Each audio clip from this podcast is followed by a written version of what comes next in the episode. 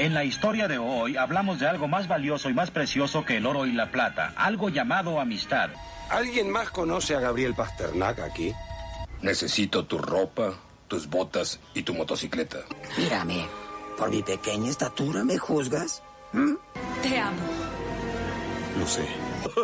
El ogro se ha enamorado de la princesa. Mamá siempre decía, la vida es como una caja de bombones. Nunca sabes lo que te va a tocar. Veo gente muerta. Están ahí, pero no los ves. Bueno, de eso se trata. Están, pero no están. Que la fuerza te acompañe. Yo soy Iron Man. Soy Batman. Yo soy tu padre. He trabajado toda mi vida para conseguir el bienestar de mi familia. Uno decide cómo crecer porque la raíz es fuerte. Empieza el matriarcado. ¿Estás hablándome? Sí, atentos. Llegó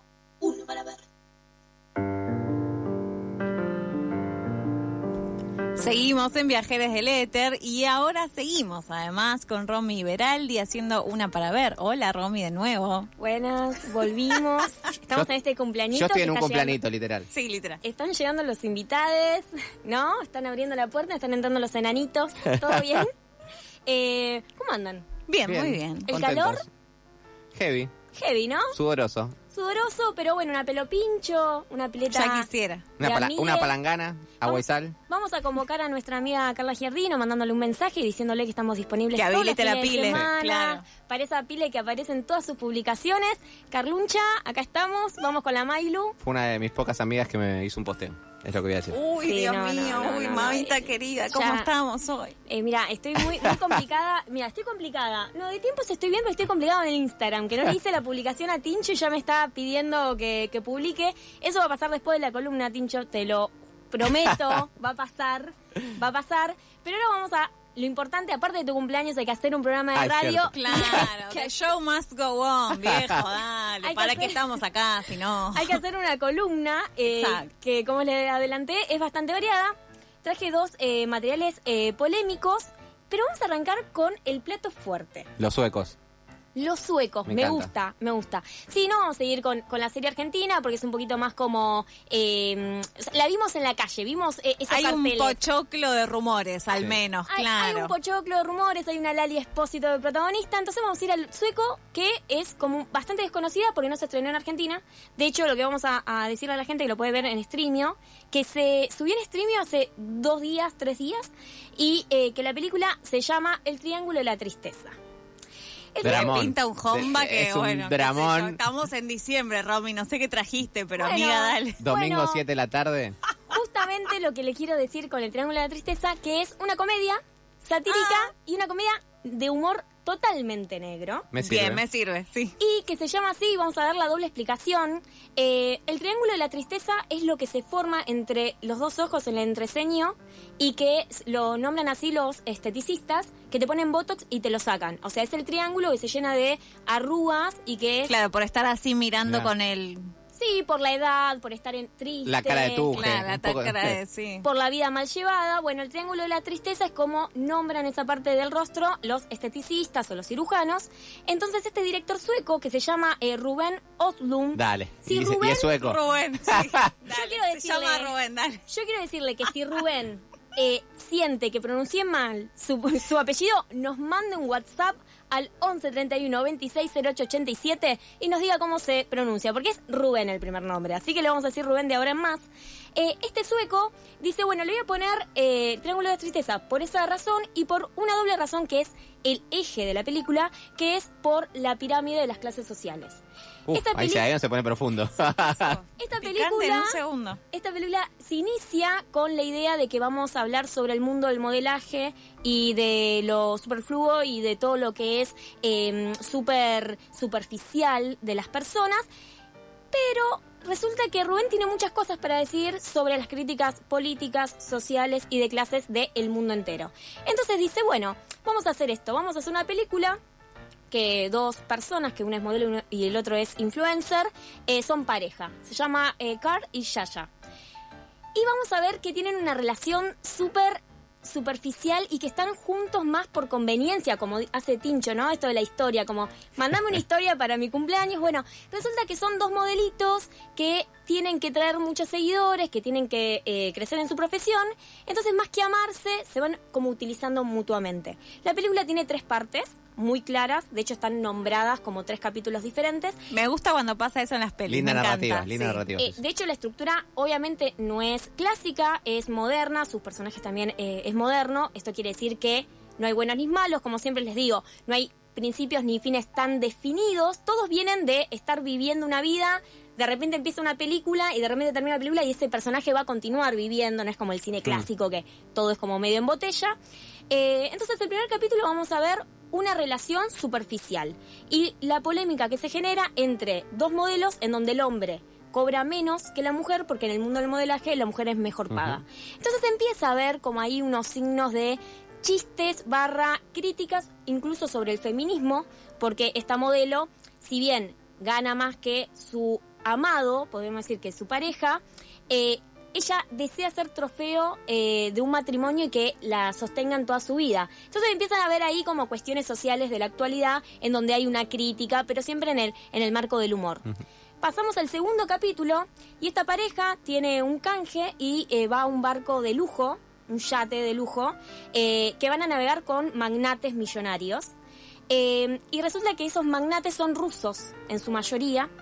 Y empezamos a ver que son personajes bastantes, eh, a ver, como surrealistas, bastante grotescos, medios felinescos, ¿no? Y resulta que hay una pareja de, de ancianos que parecen amorosos, son ingleses, pero son los que crearon la Granada. Y de repente hay un ruso que es capitalista y el capitán del barco es un yanqui que es comunista y empieza a haber ahí todo un diálogo sobre política y de hecho en sus diálogos utilizan eh, palabras exactas y frases enteras del, eh, por ejemplo, manifiesto comunista. Entonces ahí ya el humor empieza a tornarse mucho más pesado, mucho más intelectual, Incómodo también, capaz. mucho más incómodo y ahí va a usar una herramienta Rubén, me encanta que se llama Rubén, ¿eh? Rubén. Me encanta. Nuestro amigo Rubén. Me encanta. Que es el grotesco y sobre todo lo eh, obsceno y se va a meter con lo eh, escatológico. Entonces vamos a decir, vamos a agarrar a todas estas personas que tienen muchísimo dinero, que están en este triángulo que él nombra, en la parte más alta y selecta, y lo va a llenar de mierda. A mí ya me la recontra vendiste, ya la quiero ver. Los va a llenar de mierda literalmente, y este barco, por una razón que no voy a contar y van a tener que ver, se llena de mierda. Se llena de mierda, se llena de vómitos, se llena de heces, de cosas horribles, hasta que unos piratas lo atacan, lo roban, y esto sí lo voy a espolear. Adivinen con qué destruyen el barco. Con la granada que este matrimonio inglés había creado cuando eran jóvenes.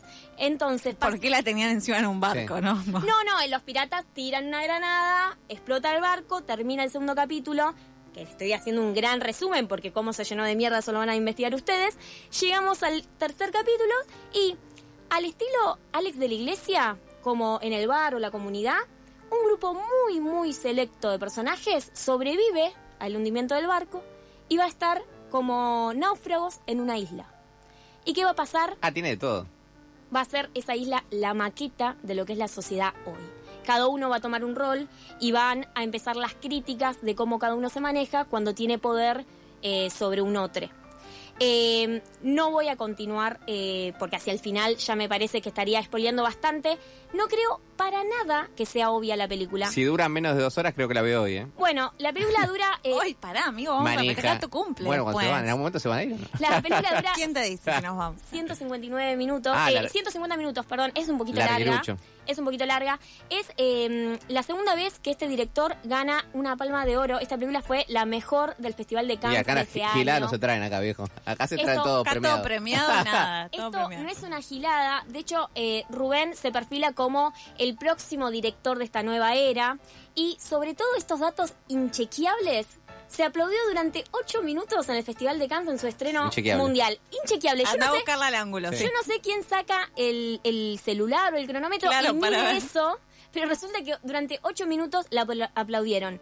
Lo que sí quiero decirles es que es la película en los últimos 10 años más polémica y que más se criticó de que por qué ganó este premio. Digo, la crítica está súper dividida Hay un 50% que dice que no lo merecía, hay un 50% que sí. Mucha gente se sintió muy incómoda por la cantidad de mierda que se ve en esta película. Y a mí me pareció una obra maestra, me pareció que sus personajes son como los de Godard. Y me, encanta que tenga esta, esta, esta situación medio como Fellini y que también esté este tema de, de crítica como Alex de la Iglesia, que es como muy duro, ¿no? Como muy de al hueso. Creo que el sueco no se guarda nada, digo, va por todo, o te gusta lo que hace, o lo odias. Eh, y tiene unos datos que me parece que están buenos cuando lo vean, que es que su protagonista, que se llama Charlie Dean, eh, falleció, con lo cual la película se estrenó eh, cuando ella ya no estaba en vida, una chica de 32 años que falleció porque en el 2018 tuvo un accidente de tránsito eh, y le habían sacado el vaso y había tenido muchas cirugías. De hecho, en la película es la que hace de modelo y aunque se la muestra en, en ropa eh, interior o en malla, se nota todas las cicatrices de ese accidente. O sea, el director elige cruzar un poco la vida real de esta actriz con la del personaje, porque uno dice, ¿por qué esta modelo está llena de cicatrices? Bueno, pues así era el cuerpo de, esta actriz. Y desgraciadamente tuvo una infección y fallece antes del estreno de esta película que la consagra como actriz porque realmente está maravillosamente bien. Así que es un dato también de color al verla, ¿no? Como estas películas que tienen estas cuestiones medias como trágicas, oscuras de la vida real. A mí me gusta como traer esos chismes. Y bueno, lo vamos a resumir como una fábula social política que denuncia las miserias de las clases privilegiadas. Me encantó. Así Bien, que me gusta el subtítulo. el triángulo de la tristeza para ver en streamio cuando quieran. Perfecto. Y ahora vamos a la segunda recomendación que... eh, ¿Qué pasa? Una Eh, alarma. Dejo, dale, No, pero da, estamos No, haciendo No, radio. les voy a contar dale. una intimidad. Ayer me dormí una siesta y tenía que ir a jugar al básquet y me puse el reloj 7 menos cuarto. Y te quedó para siempre la alarma. No, igual nunca me desperté ayer, pero bueno, eh, cosas que pasan. Bueno, ¿estamos, edad, es ¿estamos que Tincho, para seguir haciendo radio o Eh, querés sí, hacer sí. un break? Podemos continuar. Continuamos a bingo. Ok, eh, vamos con El fin del, del amor. Eh, es una serie argentina, Prime Video, perdón, Mailu, hay que pagar algunas cosas, Prime Video. Prime- Esa la tengo igual. ¿eh? Bien, bien, perfecto. Si no, te ibas a enojar conmigo. Eh, son 10 episodios, 30 minutos. O sea, se ve, es una maratónica, se ve de principio a fin en una tarde. Fin de largo ahora, chiques, les cuento. Fin de largo. ¿Por qué la traigo? Porque a Todo mí- el mundo está hablando de ella. A mi Por la reina. criterio es honesta, necesaria, sincera. O sea, es una serie sincera. Basta, chiques, de inventar eh, historias raras, complejas. Es, un, es una O sea, serie que está basada... no es elite. No, claro que no. De hecho, voy a, voy a decir esto. El fin de la... Sole Vázquez, vamos a decir que la está terminando hace semanas. El- Le viene estirando terminar el IT y no puede y no, puede. En- Pero ¿qué, ¿qué temporada? Tiene muchas temporadas, de hecho. La 6. Bueno. Que es la última, ¿o no? Claro. Yo sobreviví a- hasta la 2. Pero no, no, no, no. Es- está muy por fuera de Elite. Eh, de hecho, voy a aclarar que para nada estas dos recomendaciones son ATP. Para nada pueden generarles algún tipo de malentendido a un menor de edad. Es una serie, eh, El fin del amor, que tiene eh, sexo explícito, eh, drogas. Y para mí es para un, para un nicho que no está tan trabajado, que es para la gente entre 20 y 30 años. De hecho, siento que más 40 se sienten afuera de esta serie y de hecho la ven como rara, como que no la entienden, como, che, no es tan así. Para mí es una innovación que se muestra el deseo sexual femenino, eh, entendido también como la apertura de una mujer heterosexual que tiene un deseo eh, con una chica trans y lo ejecuta. Y que también creo que tengo que resaltar que el papel sea Lali Espósito hace que también se le baje esta idea de Star System, en donde siempre tiene que ser todo heteronormativo y lindo. Ella está luqueada como cualquier persona de casi 30 cotidianamente, o sea, no está montada. Y después cumple este rol de decir, bueno, su personaje tiene una relación amorosa con una chica trans y lo muestra y de hecho tiene sexo oral y se muestra. Digo, no es que cuidemos a Lali Espósito Mm, de claro. que las niñas de 15 la sigan escuchando. O sea, realmente se juega en su papel actoral a fondo. Eh, el tridente de protagonistas es Lali, Vera Spinetta, que muy que la amamos, que la, la amamos. amamos a Vera también. Y una actriz que no tiene tanto recorrido, que se llama Julieta Jiménez Zapiola, que la rompe todísima. Eh, el lazo afectivo entre ellas tres, que son amigas, está súper eh, real y súper orgánico, así que me pareció muy, muy bello mostrar ese tipo de relación amorosa y sorora. Eh, y para que sepan, los que no saben, es una adaptación de un ensayo que se llama El fin del amor, querer y coger, del 2019, de Tamara Terenbaum. Y básicamente es, Tamara eh, viene del seno de una comunidad judía ortodoxa, en algún momento de su adolescencia decide irse a la comunidad judía y no lo oculta, no lo cuenta, eh, como que transita sin recordarlo. Después, durante la trama, nos vamos a dar cuenta que parte de esa decisión es que perdió a su padre durante el atentado de la AMIA. Eso me parece bien. El atentado no está como golpe bajo nunca, sino mostrando el después de esas familias que perdieron seres amados en el atentado. Eh, y lo que hace es decir, bueno, me cansé de mi vida normal con mi novio, esto no es amor, voy a descubrir qué es el amor corta con su novio, que parece tener una relación perfecta, y empieza a fracasar en todo, pero en lo único que no fracasa es en redescubrirse y en hacer las paces con su ancestralidad. Para mí de eso se trata el fin del amor y de la libertad. Creo que es eso. Hay escenas filmadas en filosofía y letras. Exactamente, porque ella es profesora, da clases y gran parte de las escenas se hicieron ahí. Y, y sí, y creo que es una serie que hizo- se hizo durante pandemia, que eso también hay que tenerlo súper en cuenta, digo. Está muy bien filmada en un momento muy crítico y no se nota, digo, eso es un punto bueno. Tengo muchos colegas, amigues que han eh, trabajado en la serie y la verdad que siento que no se le dio la repercusión. Eh, en el eje que para mí la serie eh, trabaja. Creo que la repercusión fue que era Lali, pero no en lo que trabaja. Digo, realmente hay un. Hay un. O sea, la comunidad trans en esta serie es re importante y tiene un, papel crucial, más importante que el de Lali. Y creo que se necesitan esos contenidos. Y aplaudo si esos contenidos vienen desde el pochoclo, porque durante siempre, o sea, desde siempre no, estuvió, no estuvieron eh, retratando a las minorías. Entonces, bueno, hay que amigarse un poco y entender que Lali sirve para que un montón de, de minorías eh, se vean y salgan a la luz.